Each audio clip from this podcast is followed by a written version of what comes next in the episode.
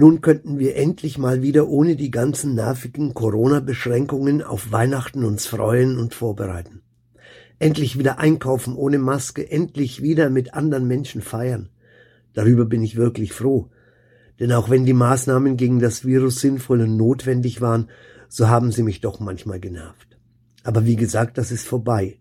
Dafür haben wir andere Sorgen. Und was sich durch Corona nicht und auch sonst nicht geändert hat, wir leben immer noch in einem Land, in dem die Reichen immer reicher und die anderen immer ärmer werden. Das scheint irgendwie das Gesetz der Welt zu sein. Und es sieht vor allem so aus, als wage es keiner, das zu ändern. Dabei hat doch der Mann Jesus, also das erwachsen gewordene Christkind, später die Sanftmütigen selig gepriesen und ihnen die Erde verheißen.